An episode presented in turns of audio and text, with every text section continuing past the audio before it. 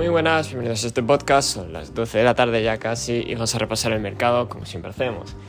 Empezamos con Bitcoin. Bueno, Bitcoin tiene prácticamente el mismo patrón de oro. Aún le falta desarrollo en términos de intentar buscar correcciones, pero tiene prácticamente el, mismo patrón. Ya sabemos que el oro, bueno, rompió prácticamente el rango que tenía y, eh, bueno, el target normalmente serían los máximos, ¿vale? Ya que no hay nada más que le impida llegar ahí, a no ser que tengamos una reversión momentánea.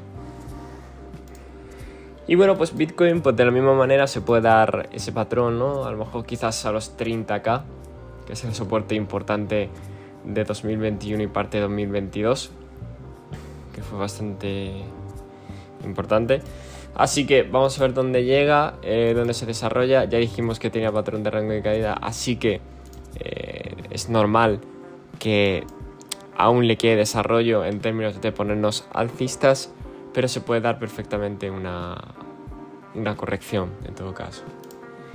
Bueno, siguiente cosa que vamos a comentar. El resto de las criptos, no hay mucho movimiento eh, en algunas, ¿vale? Pero eh, la mayoría del movimiento son de 2-3%, así que bastante bien, salvo algunas excepciones. Eh, pero la mayoría positivas, positivas.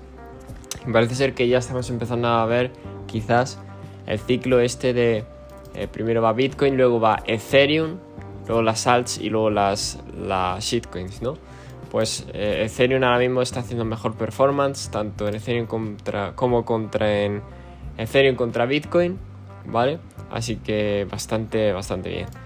En términos de índices, bueno, eh, están en resistencia, en zonas vendedoras, el Nasdaq, por ejemplo, sí que está empezando a rechazar la zona comentada, los 13.200. Esa zona la está rechazando. Veremos a ver porque tiene que consolidar por encima de los 12.900 para realmente posicionarnos en una mejor eh, confluencia. Y el SP por su parte, la resistencia de los 4100, ahí sigue. Eh, tuvo, ayer una vela de rechazo. Veremos a ver cómo abre hoy.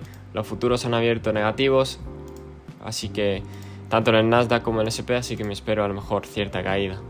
El VIX por su parte, subiendo de nuevo, un 3,6%, no mucho realmente, pero eh, algo a tener en cuenta. El oro ya lo hemos comentado, que está casi en máximos y poco más realmente, no me enrollo más. Recordad, este podcast no es un consejo financiero y nos vemos en el siguiente.